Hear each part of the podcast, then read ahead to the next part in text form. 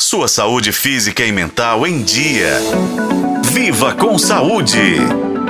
Vamos falar sobre uma grande preocupação da saúde pública no Brasil e no mundo: as doenças do coração. Elas são responsáveis pelo maior número de mortes em nosso país e em todo o planeta. Para se ter ideia, durante os dois anos e meio de pandemia de Covid-19, tivemos quase 7 milhões de mortes por infarto ao redor do mundo. É muita coisa, né? Infelizmente, a situação não é diferente aqui no Brasil. Segundo o Ministério da Saúde, mais de 100 mil brasileiros perdem suas vidas todos os anos devido a essa condição. Essa realidade alarmante exige soluções inovadoras.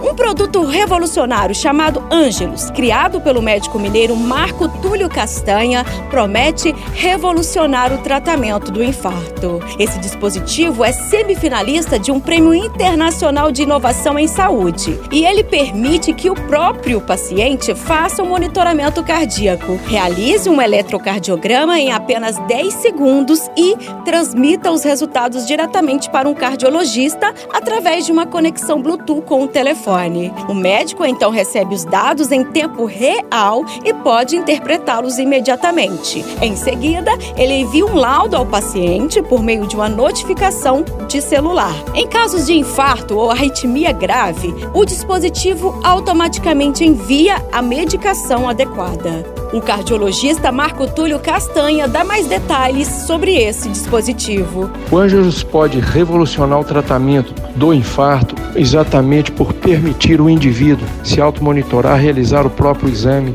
em tempo real e transmitir isso rapidamente para a rede de cardiologistas. Portanto, pode-se ter um diagnóstico imediato e de maneira disruptiva, o início do tratamento imediato e o direcionamento para o hospital mais próximo, porque em qualquer situação do infarto, o tempo é fundamental, desde o início do sintoma até o tratamento definitivo. O tempo é realmente algo importante neste processo.